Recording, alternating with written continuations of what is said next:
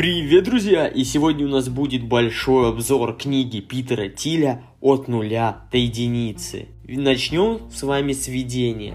Книга Питера Тиля, широко известного предпринимателя и инвестора крупных онлайн-проектов PayPal, Facebook, LinkedIn, Yelp – от нуля до единицы – это интуитивный и нестандартный урок по работе со стартапами. Тиль начинает суждение, которое идет в разрез с общепринятым мнением. Он считает, что мы живем век технологического застоя, которого мы не замечаем из-за повального увлечения яркими мобильными устройствами. Информационные технологии стремительно улучшаются, но прогресс не должен ограничиваться компьютерами или кремниевой долины. Он должен быть в любой отрасли промышленности или сфере бизнеса. В его основе лежит искусство, которому обязательно должен владеть каждый руководитель, умение думать самостоятельно. Осуществление того, что уже все знают, ведет мир от единицы до n, увеличивая количество уже известного продукта. Но создавая что-то новое, вы идете от нуля до единицы. Следующий Билл Гейтс не будет создавать операционную систему, а следующий Ларри Пейдж или Сергей Брин еще один поисковик. Завтрашние победители станут первыми на пути безжалостной рыночной конкуренции. Они смогут вообще избежать конкуренции, потому что их бизнес будет уникальным. Тиль призывает читателя вырваться из круга привычного мышления и искать ценное в неожиданных местах – он анализирует успех и неудачи стартапов, приводя конкретные примеры и объясняя, почему монополия, а не конкуренция является ключевым путем к успеху стартапов. Он также описывает варианты, как будет выглядеть будущее не только бизнеса, но и мира в целом, и утверждает, что если мы желаем лучшего будущего, то должны планировать его и работать на это будущее уже сегодня. По этой причине книгу Тиля должен прочитать каждый из вас – ее уроки выходят за пределы советов по бизнесу, а наблюдения открывают нам глаза на экономические условности и на то, как выйти за пределы повседневной борьбы за выживание. Начнем с вами с пролога. Проще скопировать великую идею, чем создать что-то новое. Но в таком случае вы ничему не научитесь и ничего нового не создадите. Когда мы создаем что-то новое, то проходим путь от нуля до единицы. Это случается лишь раз, и в результате появляется нечто необычное. Самый лучший путь новый и неиспытанный. Если бизнес хочет добиться успеха, ему нужно искать новые пути и создавать новые технологии. Технологии позволяют больше делать с меньшими затратами и создавать обновленный план мира, а не выбирать из каталога готовые решения. Книга «От нуля до единицы» о компаниях, рождающих что-то уникальное. Но так как не существует единой формулы предпринимательства, то эта книга не представляет собой формулу успеха. Успешными предпринимателям свойственно находить ценное в неожиданных местах – и начнем с первого, с трудностей будущего. В наиболее примитивном смысле будущее это череда моментов, которые еще наступят. Оно отличается от настоящего тем, что мир будет выглядеть по-другому, если общество в ближайшие сто лет останется прежним, то наше будущее настанет спустя сто лет. Если в ближайшие десятилетия общество кардинально изменится, тогда будущее наступит очень-очень скоро и будущее прогресса. Говоря о будущем прогресса, мы говорим о прогрессе. Прогресс может быть горизонтальным, это копирование того, что уже работает, или вертикальным, создание нового. Это можно представить математическим путем. Движение от единицы к n, горизонтальный прогресс, или от нуля до единицы, вертикальный прогресс. И сразу же вывод, если развивающаяся страна попытается без технологической инновации за 20 лет удвоить производство энергии, загрязнение воздуха в ней также удвоится. В сегодняшнем мире горизонтальный прогресс означает глобализацию, То, что уже работает в одном месте, распространяется по всему миру. Вертикальный прогресс, с другой стороны, означает технологию, новый и улучшенный способ производства. Технология важнее глобализации. Если попытаться распределить благосостояние по всему миру, игнорируя необходимость в обновленной технологии, это приведет к экологическому и экономическому краху. Мыслите категориями стартапа. Новые технологии должны появиться из вновь созданных компаний или стартапов. Эвритические идеи трудно развить в больших организациях, и еще труднее сделать что-то совершенно новое в одиночку. Внутри же стартапа возможно бесценное сотрудничество. Он небольшой и работается в нем продуктивно и очень интересно. Второе. Празднуйте, как будто это 1999 год. Под заблуждением, с которым все соглашают,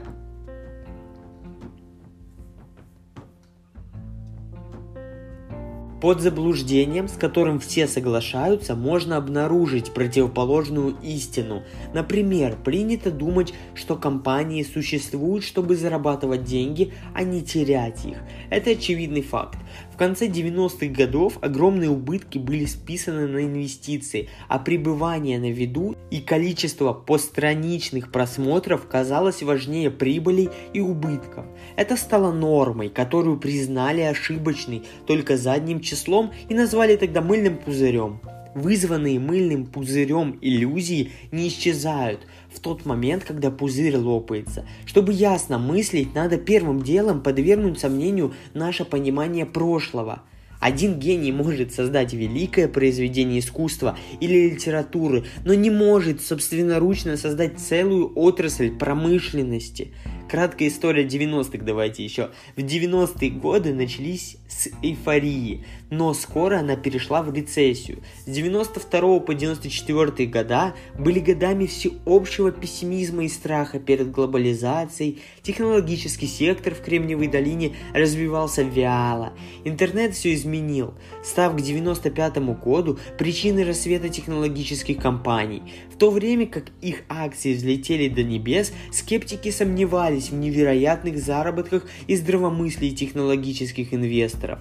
В 97 году по Восточной Азии ударил финансовый кризис, за которым последовал российский дефолт 98 года. В Европе евро за два года опустилось с 1 доллара 19 центов до 83 центов, после чего центральным банкам стран Большой Семерки пришлось поддержать его курс многомиллиардными вливаниями. В мире, где, как казалось, ничего толком не функционирует, новая экономика интернета казалась единственным путем вперед.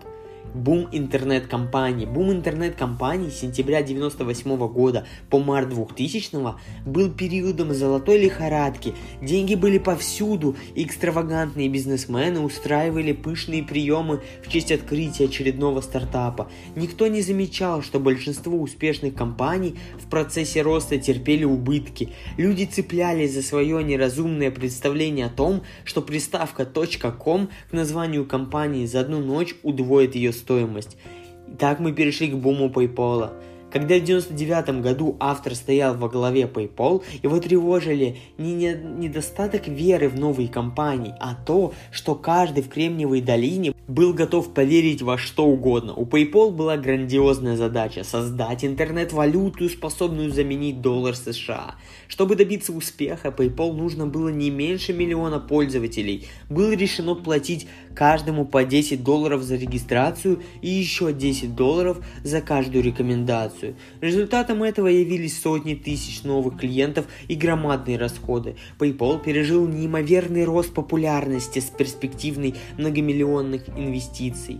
К началу 2000 года интернет-пузырь лопнул усвоенные уроки. В апреле 2000 года индекс NASDAQ рухнул, положив конец технологическому оптимизму. На смену технологий пришла глобализация, а инвесторы обратились к недвижимости, создав очередной мыльный пузырь. Предприниматели, оставшиеся в Кремниевой долине после краха интернет-компаний, стали действовать осторожно, приняв за правило следующие четыре урока. Первый – это двигайтесь поэтапно. Не надо увлекаться амбициозной мечтой. Делайте маленькие шаги, это единственный безопасный путь вперед. Второе, не наращивайте жир и будьте гибкими, планировать самонадеянно. У компании не должно быть плана и финансовых излишков, чтобы оставить пространство для эксперимента. Третье. Совершенствуйте. Разбивайте свою компанию за счет усовершенствования известных продуктов, уже успешно предлагаемых конкурентами. Сосредоточьтесь на продукте, а не на продажах. Если вашему продукту нужна реклама и продавцы, значит он недостаточно хорош. Единственный устойчивый рост – это народная популярность. Несмотря на то, что стартапы приняли эти уроки в качестве руководства к действию, в реальности верными были противоположные принципы. Первый – лучше рисковать по-крупному, чем по мелочи. Второй – лучше плохой план, чем никакого. Третий – конкурентные рынки разрушают прибыль. И четвертое – продажи также важны, как и сам продукт. Новая технология все равно нужна для создания компаний и нужно отбросить догмы, появившиеся после краха фондового рынка. Необходимо задаться вопросом, сколько из того, что мы знаем о бизнесе, сформировалось на основе неправильной реакции на прошлые ошибки. Важно автоматически не отвергать общепринятые правила, но думать самостоятельно. Все счастливые компании счастливы по-разному. Третье. Бизнес приносит ценность акционерам не только достигнув высокой рыночной стоимости. Это обязательное, но не единственное условие. Ценность бизнеса – это еще и реальная возможность его создателей завладеть частью прибыли. Авиакомпании США – большие бизнесы, обслуживающие миллионы клиентов и приносящие миллионы долларов в год. Но в 2012 году авиакомпании получили прибыли только 37 центов с пассажира – с другой стороны, Google приносил в 2012 году только 50 миллиардов долларов. Сравните со 160 миллиардами долларов авиакомпаний, но удержал 21% своей выручки в качестве чистой прибыли. Разница в том, что авиалинии конкурируют, а Google стоит в гордом одиночестве. Это примеры совершенной конкуренции. Авиалинии против монополий. В условиях совершенной конкуренции, к которой якобы стремится любой конкурентный рынок, в долгосрочной перспективе ни одна из компаний не получает прибыли. Но монополия противоположна совершенной конкуренции. Фактически капитализм и конкуренция являются противоположностями. В этой книге понятно, монополия относится к компании, которая настолько успешна, что ни одна другая даже близко с ней не стоит.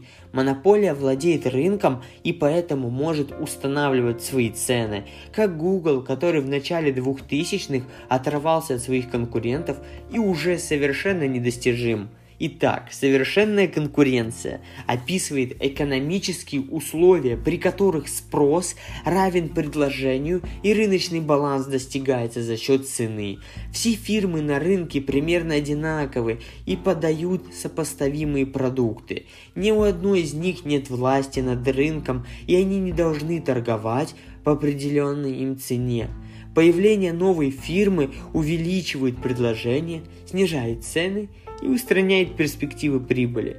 Вынужденный обман, и монополисты и конкуренты склонны кривить душой, описывая свое положение на рынке – Монополисты знают, что хвастовство чревато аудитом и пристальным вниманием, поэтому они обманывают, чтобы защитить себя, преувеличивая силу своих конкурентов. Неважно, существуют ли эти конкуренты на самом деле. Google, например, не называет себя монополией, но если он таковым является, то на каком рынке? Скажем, Google является поисковиком. В мае 2014 года он владел примерно 70% рынка поисковиков, несомненно доминируя. Но давайте скажем, что Google является рекламной компанией. Мировой рынок рекламы составляет 500 миллиардов долларов в год, и американский рекламный рынок поисковиков составляет 17 миллиардов долларов в год. Даже если Google полностью монополизирует американскую рекламу, на поисковиках он будет владеть всего лишь тремя процентами мирового рынка рекламы. Далеко не монополия, верно? Наконец, давайте называть Google верифицированной технологической компанией. Это разумное описание, так как Google является не только поисковиком, но также выпускает много других программных продуктов. Машины, роботы, телефоны, системы Android и так далее. Несмотря на широкий ассортимент, Google 95% выручки получает от рекламы в поисковике, и только маленькая доля выручки поступает от других продуктов. Google владеет менее чем 0,3% рынка мировой потребительской технологии, но позиционирует себя как технологическую компанию, позволяя этим избегать нежелательного внимания за монополию на рынке поисковиков. Конкуренты склонны к противоположной лжи, мы лучшие в своей собственной весовой категории. Они недооценивают масштаб конкуренции и ошибочно оценивают сам рынок. Скажем, вы хотите открыть британский ресторан в городе Пало-Альто. Это будет первый британский ресторан в округе. И вы думаете, что будете владеть рынком. Но что, если по-настоящему рынок не только британской кухни, а весь ресторанный рынок в Пало-Альто? В этом случае вы конкурируете с десятками ресторанов, и вам надо учесть, есть ли в Пало-Альто люди, которые предпочитают британскую кухню какой-либо другой. Когда вы теряете из вида конкурентную реальность, и концентрируйтесь на незначительных факторах, моя еда самая лучшая, потому что я использую рецепты своей прабабушки. Мало шансов, что ваш бизнес выживет. Проблемы с конкурентным бизнесом шире, чем просто недостаток прибыли. Если у вас недорогой ресторан и десяток конкурентов, вы можете платить своим сотрудникам только минимальную заработную плату и должны сокращать расходы всюду, где только можно. Даже если у вас дорогой ресторан шеф-поваром мирового класса, система отзывов и рейтингов в ресторанной сфере создает напряженное конкурентное окружение, которое нервирует шеф-повара – Монополиям не надо беспокоиться о конкуренции. По этой причине они могут уделить больше внимания сотрудникам, продукции и окружающему миру. Монополисты могут позволить себе думать не только о деньгах, в то время как конкуренты просто не имеют такой возможности.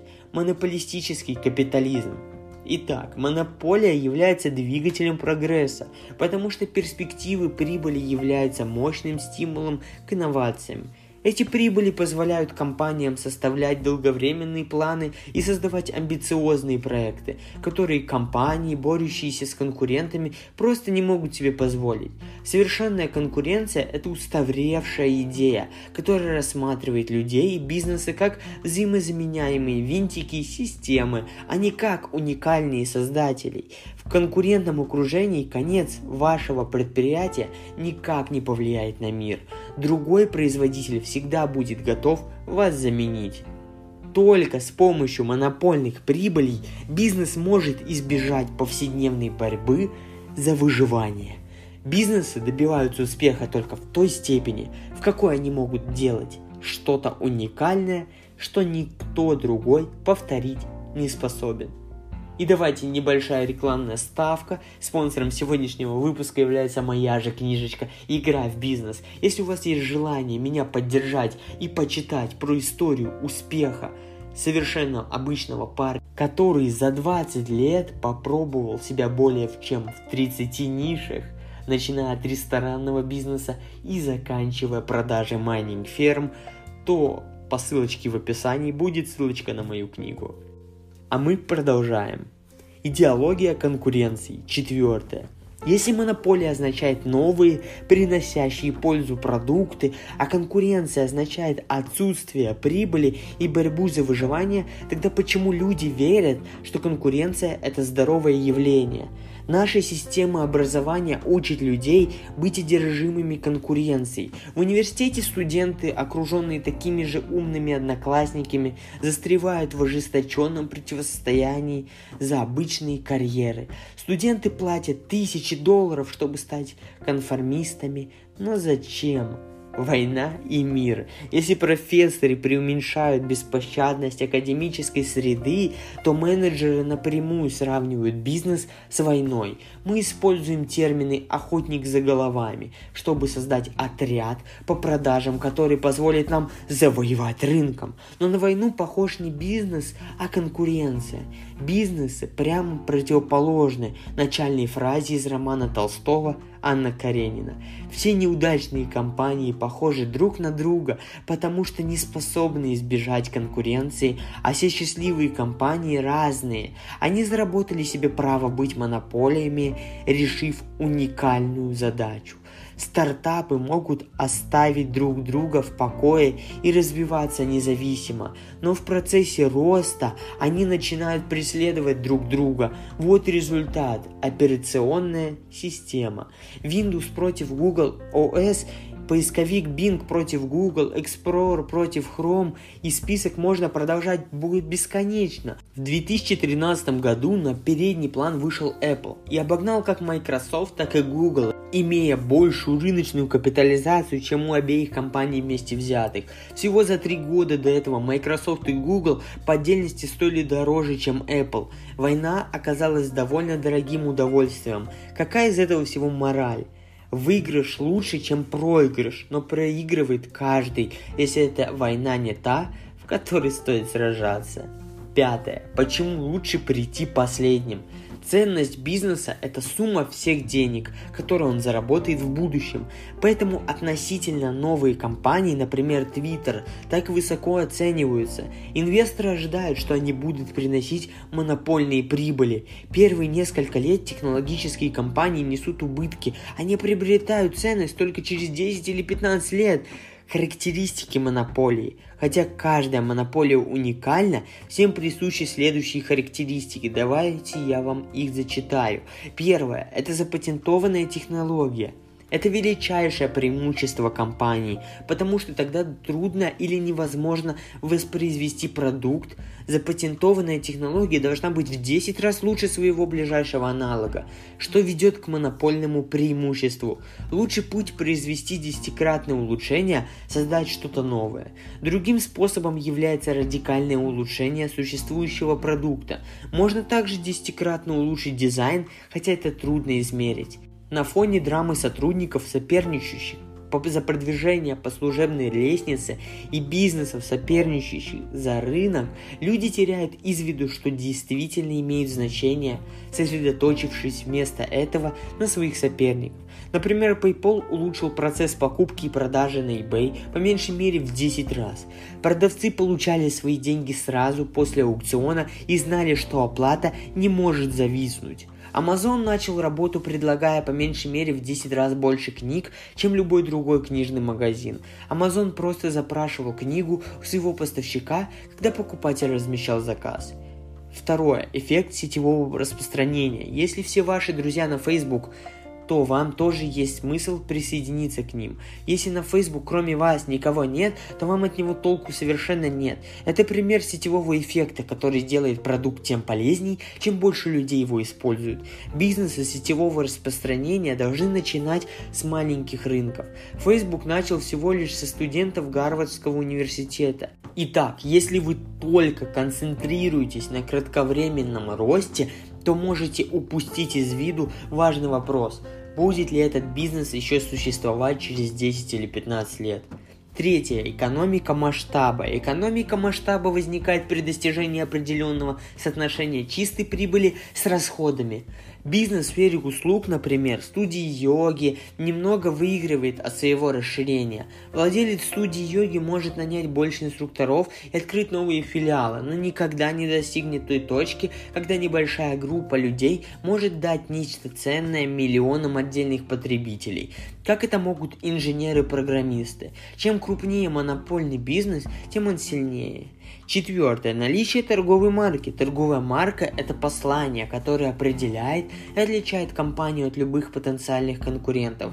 Стильный, минималистический дизайн компании Apple проявляется не только в ее продукции, но и в дизайне магазинов, в рекламных кампаниях и не ослабевавших харизме уже ушедшего Стива Джобса построение монополий.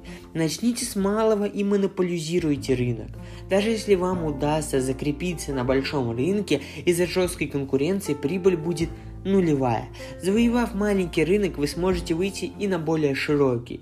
Стартапы в области программирования могут достигнуть экономии масштаба внушительных размеров, потому что рост стоимости производства последующего экземпляра продукта близится к нулю. Например, Джефф Безос из Amazon поставил себе цель доминировать по всей розничной торговле интернета, но начал с книг. Завоевав эту рыночную нишу, Amazon стал продавать компакт-диски, видео, компьютерные программы и продолжает добавлять в свой список новые категории, пока не станет продавать все, что только может – Пусть последний будет первым. Преимущество первого хода гласит, что если вы вступите на рынок первым, то сможете захватить значительную его долю, пока конкуренты еще только начинают. Но что действительно важно, это уметь приносить прибыль в будущем, так как в центре внимания монополии находится долговременная прибыль. Лучше сделать последний ход стать последним, кто даст толчок развитию рынка и наслаждаться годами монопольных прибылей. Изучение стартапов бесполезно, если это лишь истории об успешных людях, которые выиграли в лотерею. Шестое. Вы и ваша судьба не лотерейный билет. Самый спорный в бизнесе вопрос, приходит ли успех в результате счастливого случая или мастерства. Успешные люди называют себя удачливыми. Сотни людей основали не один, а несколько многомиллионных бизнесов. Несколько человек, например, Стив Джобс, Джек Дорси, Илон Маск, создали даже несколько мультимиллиардных компаний. Если успех – это результат случая, тогда откуда появляются серийные предприниматели? Можете ли вы контролировать свое будущее? Можно рассматривать свое будущее как определенное или как неопределенное. При неопределенном взгляде на будущее процесс ценится больше, чем результат. Человек с определенным видением будущего сфокусирован в первую очередь на результате и действует ради него. Люди могут быть оптимистами или пессимистами. Взгляд на будущее и уровень оптимизма дают на пересечение четыре возможных подхода подхода. Первый – неопределенный пессимизм. Неопределенный пессимист видит будущее мрачным, но понятия не имеет, что с этим делать. Второе – определенный пессимизм. Определенный пессимист также верит в то, что будущее будет мрачным, но знает, как к нему подготовиться. Третье – определенный оптимизм. Определенный оптимист верит в то, что будущее будет лучше настоящего, если оставить план и трудиться над его выполнением. И четвертое – неопределенный оптимизм. Неопределенный оптимист верит в то, что будущее будет лучше, но не знает, чем именно и что с этим делать только в определенном будущем деньги – это средство для достижения цели, а не цель сама по себе. Но это, наверное, вы и без меня сто раз слышали. Наш неопределенно оптимистичный мир. Первое – неопределенная финансовая сфера. Финансы олицетворяют собой неопределенное мышление, потому что это единственный путь сделать деньги, когда вы понятия не имеете, как делать деньги. Неопределенность финансового положения часто раскрывается таким образом. Успешный предприниматель не знает, что делать со своей компанией и продает ее банку. Банкиры не знают, что делать с компанией, и они распределяют ее по портфелям инвесторов. И инвесторы не знают, что делать с этим капиталом, и они диверсифицируют его по портфелям акций неопределенная политика. Современное общество больше волнует то, что будет происходить в стране через несколько недель, чем то, как она будет выглядеть через десятилетия. Неопределенная жизнь. Наши предки старались понять и продлить человеческую жизнь. Конкристадоры 16 века искали во Флориде фонтан юности. Фрэнсис Бэкон писал, что продление жизни должно считаться отдельной ветвью медицины. Самые блестящие умы эпохи Возрождения верили, что смерть можно и нужно победить. Сегодня от поиска долголетия отказались. Биотехнологические стартапы экспериментируют с тем, что уже работает, они совершенствуют теории о функционировании человеческого организма. Чем больше мы узнаем о своем теле, тем сложнее оно оказывается, и по этой причине неопределенный оптимизм представляет огромную проблему для будущего биотехнологии. А возможно ли неопределенный оптимизм? Определенный оптимизм работает, если вы строите будущее, которое рисуете в своем воображении. Определенный пессимизм работает, если вы строите то, что можно скопировать, не изобретая ничего нового. Неопределенный пессимизм работает так, как если вы ничего не ожидаете от будущего, то будете удовлетворены. Но непонятно, как может работать неопределенный оптимизм, как может будущее стать лучше, если никто не строит планы и не работает на их предварение. Некоторые утверждают, что прогресс без планирования является эволюцией. Дарвиновские метафоры стали в бизнесе нормой – Секрет венчурного капитала в том, что самая лучшая инвестиция в успешную компанию по отдаче равняется или превосходит всю остальную часть венчурного фонда. Разумный замысел Творца, а не дарвинизм, был более подходящей метафорой в контексте стартапов. Возвращение дизайна. Каждый великий предприниматель является прежде всего дизайнером. Кто держал в руках iPod или MacBook, ощутил, как одержим был Стив Джобс совершенством своей продукции. Но величайшее, что изобрел Джобс, это его бизнес. Он придумал и вторил жизнь эффективный план по созданию и распространению абсолютно новых продуктов. Стартап это огромнейшее начинание, с которым вы способны справиться, но сначала надо отказаться от власти, случая и осознания, что вы и ваша судьба не лотерейный билет. Следите за деньгами. Мы живем по закону Паретта. Малочисленные меньшинства часто достигают непропорционально высоких результатов. В 1906 году экономист Вильфреда Паретта открыл правило 80 на 20 или принцип Паретта. Паретто заметил, что 80% земли в Италии находится во владении 20% людей – и 80% зеленого горошка в его саду вышло из 20% стручков. Экспоненциальный закон в мире венчурного капитала – Задача венчурных инвесторов в том, чтобы найти перспективные стартапы, профинансировать их и получить прибыль. Большинство компаний, поддерживаемых венчурным фондом, терпят неудачу. Таким образом, каждый венчурный инвестор знает, что ему надо найти несколько компаний, которые добьются успеха. Хорошие компании вернут инвестированные деньги в двухкратном или четырехкратном размере. Используя этот шаблон, инвесторы диверсифицируют свой портфель в надежде, что что выигрышные компании перевесят неудачников. Это ошибка, потому что венчурная отдача не следует нормальному распределению. Мир венчурного капитала регулируется экспоненциальным законом. На практике несколько компаний резко превосходят все другие. Если инвестор сосредоточится на диверсификации, вместо того, чтобы конкретно заниматься редкими перспективными компаниями, то он их упустит. Конечно, никто не может знать точно, какая из них добьется успеха, так что даже лучшие венчурные фонды имеют портфель. Как бы то ни было, каждая отдельная компания должна иметь потенциал для крупномасштабного успеха. Это меняет парадигму венчурного капитализма со стратегии диверсификации портфеля бизнесов на стратегию фокуса на сути каждого бизнеса. Почему люди не видят экспоненциального закона? Закон виден по происшествию времени.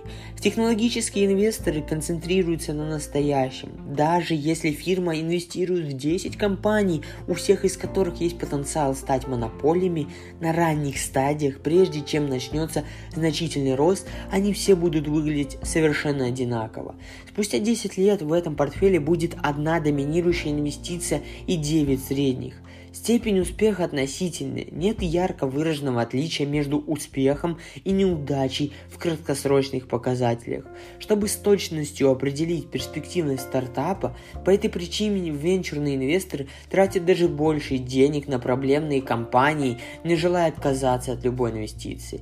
Менее 1% новых бизнесов, открываемых в США каждый год, получают венчурное финансирование, а общие инвестиции венчурного капитала составляют составляют менее 0,2% валового внутреннего продукта США. Это кажется мизерной пропорцией. Как бы то ни было, поддерживаемые венчурным капиталом компании создают 11% всех рабочих мест в частном секторе и генерируют ежегодную выручку, эквивалентную 21% ВВП довольно-таки значительная доля, да? 12 крупнейших технологических компаний были все поддержаны венчурным капиталом, и сейчас все они вместе стоят около 2 триллионов долларов, что больше, чем все другие технологические компании вместе взятые. Что делать с экспонентальным законом? Экспонентальный закон имеет такое большое значение, потому что каждый человек является инвестором. Вы выбираете карьеру с верой в то, что ваша работа будет ценной и через 10 лет. Предпринимателю надо думать о том, добьется ли его стартап успеха. Инвесторы, которые понимают экспоненциальный закон, делают такое маленькое количество инвестиций, какое только возможно. Не обязательно открывать свою собственную компанию со 100% владением капитала. Согласно этому закону, различия между компаниями значительно больше, чем различия внутри компаний. Если вы владеете своей компанией на 100%, но натерпит неудачу, то вы останетесь со 100% от нуля. Если вы владеете лишь одним десятым процента Google, то это равноценно 35 миллионам долларов. Восьмое – секреты. Каждая из известных и общепринятых идей была когда-то неизвестной и неожиданной. Мы многого не знаем о мире и многого не понимаем. Что выяснить невозможно, это тайна, а не секрет. Можно постичь что-то сложное, но нельзя невозможное. Потому сосредоточьтесь на поиске секретов. Если в мире существуют секреты, то еще появится много революционных компаний, которые их откроют. Почему люди не ищут секреты, спросите вы? Наше желание искать и открывать секреты гибнет благодаря четырем социальным тенденциям. Первое – это поступательное движение. С раннего возраста мы узнаем, что правильный способ действий – это медленный и постепенный. Вторая – это непринятие риска. Люди боятся быть неправыми, а посвящать свою жизнь поиску секрета, особенно когда в него никто не верит, трудно и очень одиноко. Третье – благодушие. Зачем искать что-то новое, если ваша жизнь уже устроена? Последнее – застой мысли. Если было бы возможно открыть что-то новое, другой человек в другом месте мира уже, вероятно, нашел это.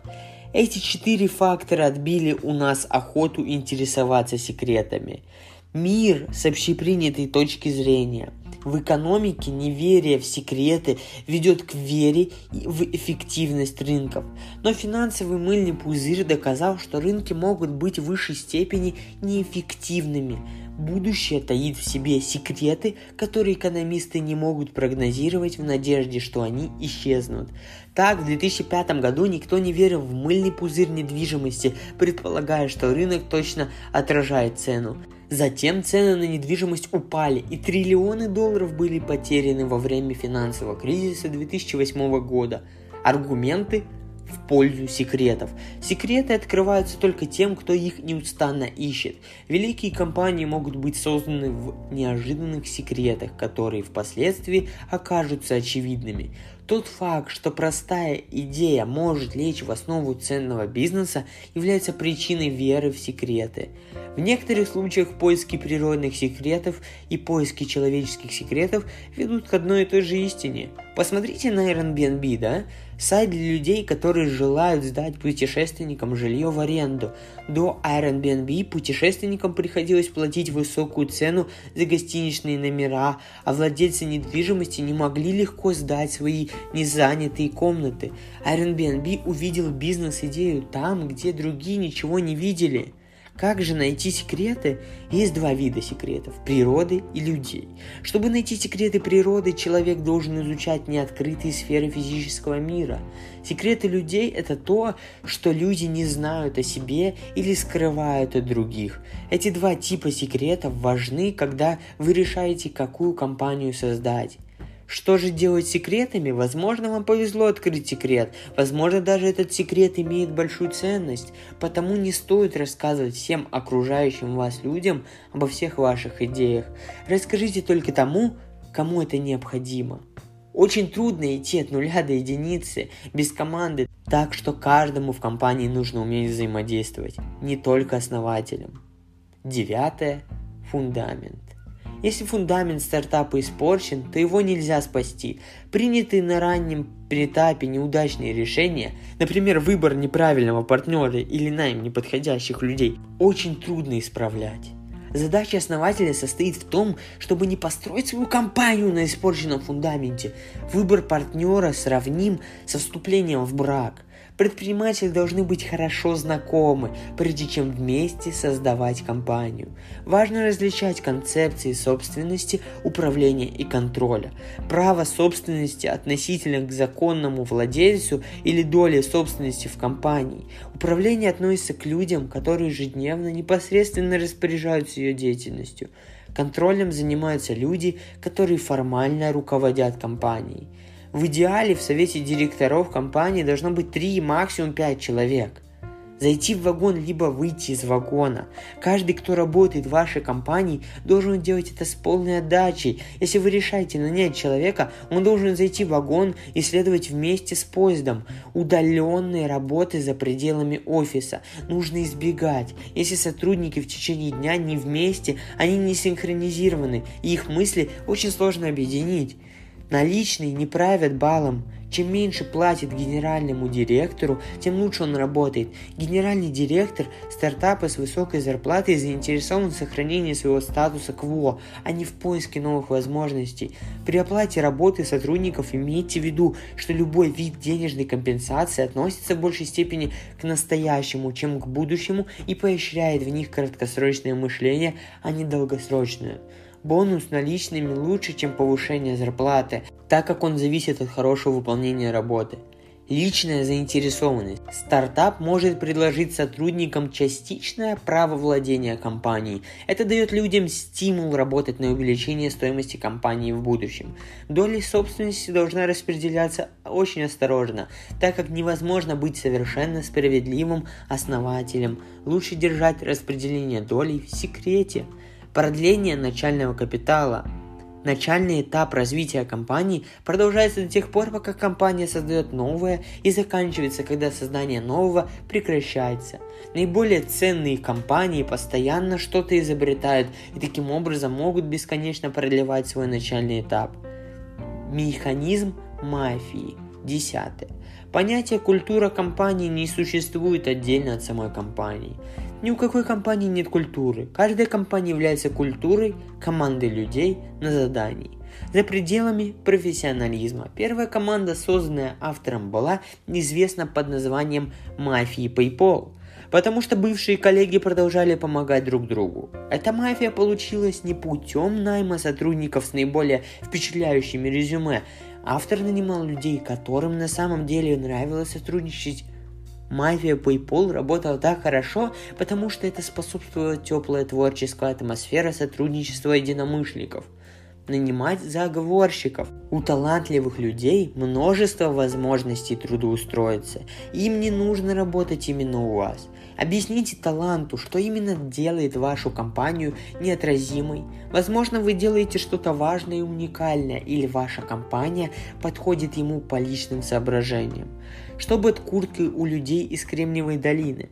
За пределами компании все сотрудники должны выделяться одинаковым образом. Как группа преданных компании единомышленников, одетых в футболки или куртки с ее символикой. Неважно, откуда они пришли и как выглядят. Важно, что каждый из них в равной степени одержим поставленной задачей делайте одно дело. Каждый сотрудник компании должен получить конкретную задачу. Большинство споров происходит, когда сотрудники соперничают за одни и те же обязанности. Устранение трудовой конкуренции облегчает построение долговременных взаимоотношений, которые выходят за рамки одного только профессионализма. О культе и консультантах. Самый интенсивный тип организации – культ – отличается тотальной преданностью, которая со стороны выглядит как безумие. Противоположностью культу является консультационная фирма, так как обычно ей не хватает собственной миссии. Нигилизм консультанты и догматизм, культы находятся на противоположных концах спектра.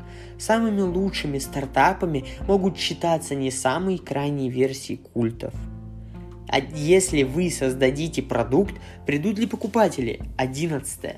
Мы недооцениваем важность распространения. Инженеры более увлечены созданием новых вещей, чем их продажей. Покупатели не придут к вам только потому, что вы что-то изобрели. Вам надо их заставить прийти к вам. И это труднее, чем кажется. Отличие состоит в том, что культы бывают фанатично неправыми, в то время как стартапы фанатично правы. Умники против продавцов. Инженеры-умники Кремниевой долины скептически относятся к рекламе, маркетингу и продажам, потому что они не видят в них необходимости. Но реклама действует на каждого. Она влияет не сиюминутно, а внедряет в сознание трудоуловимые впечатления, которые будут двигателями продаж позднее. Продажи скрытны. Продавцы это актеры, потому что их приоритетами является внушение, а не искренность. В любой карьере умение продавать отличает новичков от сверхзвезд. Если вы что-то изобрели, но не придумали способа продать свое изобретение, тогда бизнес у вас идет плохо, независимо от того, насколько замечателен ваш продукт. Смотрите, Том Сойер убедил своих друзей побелить за него забор, уговорив их платить ему за привилегию выполнения его работы по дому. Немногое в продажах изменилось со времен Тома Сойера. Как продать продукт? Чистая прибыль, которую вы зарабатываете в ходе ваших взаимоотношений с потребителями или пожизненная ценность ценность клиента. Customer Lifetime Value. Должна превышать расходы по привлечению нового клиента. Customer Acquisition Costs. Чем дороже ваш продукт, тем больше придется потратить денег, чтобы совершить сделку, и тем больше смысла в таких инвестициях сложные продажи. Если ваша средняя продажа составляет 10 миллионов долларов или больше, то разбитие нужных взаимоотношений может занять месяцы, даже год или два. Это единственный путь продать ценный продукт. Как только у вас появится группа клиентов, успешно его использующих, вы сумеете заключать более крупные контракты. SpaceX является примером компании, использующей сложные продажи. Через несколько лет после создания транспортной компании SpaceX Илон Илон Маск убедил НАСА подписать миллиардный контракт на замену списанного космического корабля новым, разработанным SpaceX. Это было непростой задачей, но такой мастер продаж, как Илон Маск, смог сконцентрироваться на налаживании важных связей и заключить сделку. Второе. Личные продажи. Большинство продаж не являются сложными. Средний размер сделок составляет от 10 тысяч до 100 тысяч долларов. Достаточно нанять для этого скромную по размеру команду. Бизнесы с моделями сложных продаж добьются успеха, если они в течение 10 лет достигнут от 50 до 100% годового роста. Третье. Мертвая зона. Между личными продажами и традиционной рекламой есть мертвая зона. Скажем, вы создаете компьютерную программу за 1000 долларов, помогающую сотруднику магазина следить за товаром. Для такой услуги может не существовать хорошего канала распространения для выхода в магазин, который сможет ее купить. Реклама была бы слишком обширной. Нет такого телевизионного канала, который смотрят только владельцы магазина, верно? Или слишком неэффективный. Объявление в маленькой газете вряд ли убедит владельца магазина платить 1000 долларов в год за услугу. Продукту понадобится продавец, который лично отправится в магазин и поговорит с его владельцем. Но это слишком дорого по сравнению с ценой программы. Четвертое. Маркетинг и реклама действенны. Для продуктов с относительно низкой ценой, которые имеют массовую привлекательность, компании, продающие такие товары, должны печатать купоны в газетах, рекламироваться на телевидении и придумать привлекательный дизайн для упаковки – Пятое. Вирусный маркетинг или сарафанное радио. Продукт получает широкое народное распространение, если он мотивирует и поощряет пользователей приглашать своих друзей. Именно это стало причиной быстрого роста PayPal, Facebook и Dropbox – Первоначально база пользователей в PayPal состояла из 24 человек, его сотрудников. Платя клиентам за свою подписку и за друзей, PayPal добился резкого роста. Сумма небольшого сбора за услугу, которую PayPal взимал с каждого денежного перевода, в итоге значительно превысила 20 долларов, потраченных на привлечение нового клиента. Шестое.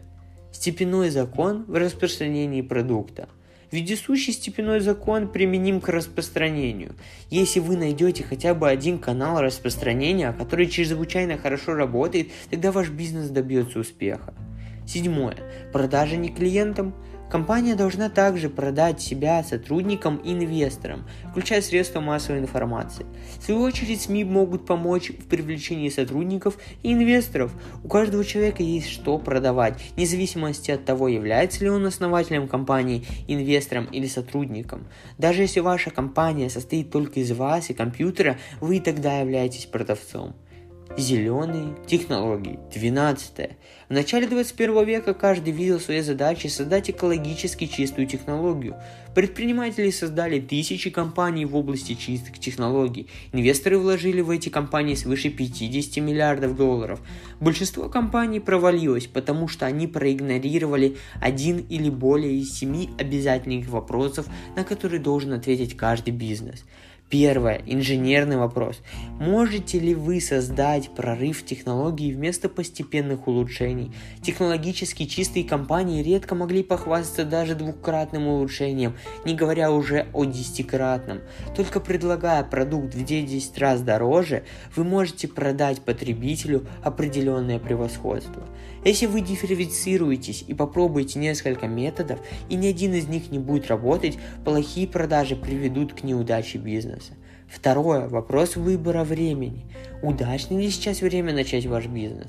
Вступление на немедленно растущий рынок является хорошей стратегией только тогда, когда у вас есть четкий план его завоевать. У технологически чистых компаний такого плана не было, но они пытались убедить себя, что вышли на рынок в удачное время – Третье. Вопрос монополии. Начинаете ли вы с большой долей на маленьком рынке? В 2000-е годы предприниматели в области технологий делали бодрые презентации о рынке энергии, исчисляющиеся триллионами долларов. Они не упомянули о жесткой конкуренции. Если вы не можете монополизировать определенную разработку для маленького рынка, вы потонете в огромном конкурентном рынке, что и случилось с компаниями в сфере чистых технологий. Четвертое. Человеческий вопрос. Правильно ли у вас команда? Неудачными компаниями управляли не технари.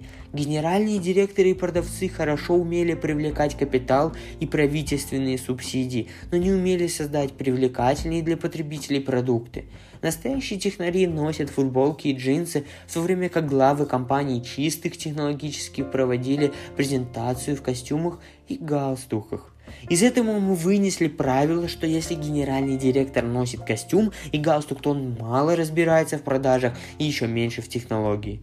Пятое. Вопрос распределения. Если у вас способ не только создавать, но и распространять свою продукцию. Компании чистых технологий познали на своей шкуре, что продажа и доставка продукции также важны, если не более важны, чем сам продукт. С 2007 по 2012 годы израильский стартап по электрическим автомобилям Better Place привлек и потратил 800 миллионов долларов на создание сменных аккумуляторов и зарядных станций для электрических автомобилей. Better Place покупал седаны у Renault и снабжал их электрическими аккумуляторами и моторами. Чтобы купить такой автомобиль, надо было сначала получить разрешение у компании. Чтобы получить разрешение, надо было доказать, что вы живете достаточно близко от станции Better Place по замене аккумуляторов и ездите по предсказуемым маршрутам. Затем надо было оформить заправочную подписку, чтобы заряжать свою машину. Better Place полагал, что их технология говорит сама за себя и не беспокоился о маркетинге. В результате фирма продала тысяча машин, после чего обанкротилась.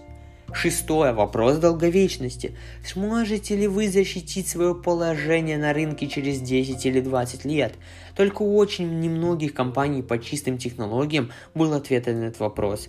Компании заблуждали в своих взглядах на рынок энергии в целом. Несмотря на подъем технологий гидравлического разрыва, предприниматели оставались при своих взглядах, что возобновляемая энергия является единственным путем вперед, а ископаемое горючее не станет в будущем дешевле или чище. Седьмое. Вопрос секретов. Нашли ли вы уникальную возможность, которую не видят другие? У великих компаний есть конкретные причины успеха, не видные посторонним. Из-за того, что цена на природный газ с 2008 по 2013 год упала на 70%, предприниматели в области чистых технологий оказались неправы в своих прогнозах, и это привело к краху их бизнеса. Тесла. 7 ответов на 7 вопросов. Tesla является примером компании чистых технологий, которая правильно ответила на 7 вопросов, что помогло ей добиться успеха. Первая технология. Самым большим технологическим достижением Теслы стала ее способность интегрировать большое количество компонентов в один продукт. Элегантный седан Model S. Технология Теслы настолько впереди всех, что другие автопроизводители зависят от ее поставок. Daimler использует аккумуляторы Теслы, Mercedes-Benz ее трансмиссию, а Toyota моторы. Выбор времени второе – в январе 2010 года Илон Маск воспользовался однократной возможностью правительственной поддержки и обеспечил себе заем Департамента энергетики США на сумму 500 миллионов долларов. Такая гигантская субсидия была немыслима как в середине 2000-х годов, так и сегодня – Третье. Монополия. Тесла начала с маленького рынка для высококачественных электрических автомобилей. Это позволило ей доминировать на этом рынке. Четвертое. Команда. Илон Маск – отличный инженер и мастер по продажам. Он подобрал себе хорошую команду в обеих сферах. Пятое. Распространение. Тесла решила иметь свою сеть магазинов. Другие компании продают автомобили через независимых дилеров, но Тесла продает и обслуживает автомобили в собственных салонах. Шестое. Долговечность. Тесла понимает, что покупка машины – одно из крупнейших решений человека и старается завоевать доверие покупателей. Седьмое. Секреты. Тесла вознамерилась выпускать такие экологически чистые автомобили, которые выглядели бы престижно сами по себе. И это сработало. Уникальность марки Тесла основывается на том секрете, что чистые технологии являются скорее социальным феноменом, нежели заботой об окружающей среде. Леонардо Ди Каприо сменил свой Prius на более дорогой и красивый автомобиль Tesla Roadster – Миф социального предпринимательства. Социальное предпринимательство – это филантропический подход к бизнесу, основанный на том, что корпорации и некоммерческие организации – прямые противоположности. Корпорации имеют большую власть, но их мотивом является прибыль. Некоммерческие организации озабочены общественными интересами, но являются слабыми участниками экономики в целом. Социальное предпринимательство пытается взять лучшее от обеих, но в итоге не понимает ни одного из но в итоге не поймает ни одного из зайцев. Энергия 2.0, независимость от того, насколько необходима миру энергия, только компания, предлагающая лучшее решение энергетической проблемы, сможет заработать деньги.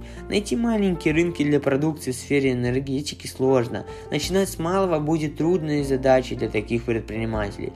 Успех Теслы показывает пример правильного подхода к этому рынку. Парадокс основателя. 13. Являются ли люди, которые основывают великие компании, особенными? И какие личные качества важны для основателя?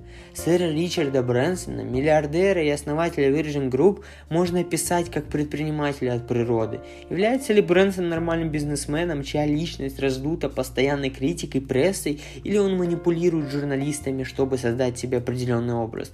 Может быть и то, и то, и другое правда. Возьмите Стива Джобса и Билла Гейтса. Джобс был художником, предпочитавшим закрытые системы и сосредоточенность на создании великих продуктов. Гейтс был бизнесменом, держал свои продукты открытыми и стремился к управлению миром. Гейтс был умником, бросившим университет и самым богатым в мире человеком. Джобс тоже бросил университет, но его исключительное видение вело Apple по пути необычайного успеха. Оба эти человека подняли созданные ими компании на недостижимые высоты. Урок предпринимателям состоит в том, что основатели нам нужны, и надо терпимо относиться к тем, кто кажется нам странным. Урок основателям в том, что известность и уважение могут в любой момент превратиться в дурную славу и критику, и предпринимателям надо быть готовыми к такой жизни. И мы перешли с вами к заключению – в будущем мир благодаря прогрессу будет выглядеть по-другому. Бесконечная глобализация и горизонтальный прогресс приведут к жесткой конкуренции, а вертикальный прогресс приведет к невероятному росту и неслыханным возможностям. Вертикальный прогресс – это создание абсолютно нового движения от нуля до единицы – Новые технологии появляются в стартапах, работающих продуктивно, благодаря своему небольшому размеру и открытости всему новому. Несмотря на горькие уроки краха интернет-бума, верны следующие принципы работы технологических стартапов – Лучше рисковать по-крупному, чем по мелочи. Лучше плохой план, чем никакого. Конкурентные рынки разрушат прибыль. И четвертое. Продажи также важны, как и продукт. Ценность бизнеса – это не только его высокая рыночная стоимость, но и возможность его создателей завладеть частью прибыли. Совершенная конкуренция – это устаревшая идея. Монополия является двигателем прогресса, так как перспективы прибыли стимулируют у нее жажду инвестировать в инновации. Каждая монополия уникальна, но все они имеют общие характеристики. Запатентованная технология, эффект сетевого распространения, экономика масштаба и наличие торговой марки. Успех бизнеса в создании чего-то уникального и неповторимого. Наиболее ценные компании постоянно что-то изобретают. Начните с малого и монополизируйте рынок. Инновации в купе с умелой стратегией продаж – основа прибыльного стартапа. Ищите секреты природы и людей. Великие компании чаще всего созданы на неожиданных секретах, но даже простая идея, которую никто не замечал, может лечь в основу ценного бизнеса. Для успешной работы стартапа его фундамент должен быть безупречен. Правильный партнер по бизнесу, правильные сотрудники, малочисленный совет директоров, сотрудники компании должны быть группой преданных ей единомышленников, одержимых поставленной задачей. Успешные предприниматели – это люди с определенным взглядом на будущее, они ориентированы на результат, для чего составляют план и действуют по нему, они полагаются на власть лучшая, они создают свое будущее, они ждут выигрыша от судьбы. На этом все, ребят. Я очень долго работал над этим подкастом. Я надеюсь, он вам понравился. Еще раз напомню, что ссылочка на мою книгу находится в описании. И, пожалуйста, поставьте прямо сейчас положительную оценку в отзыве на подкасты. Это очень поможет продвижением подкаста в массы и донесения действительно полезной информации до людей. На этом все. Всем удачи и пока!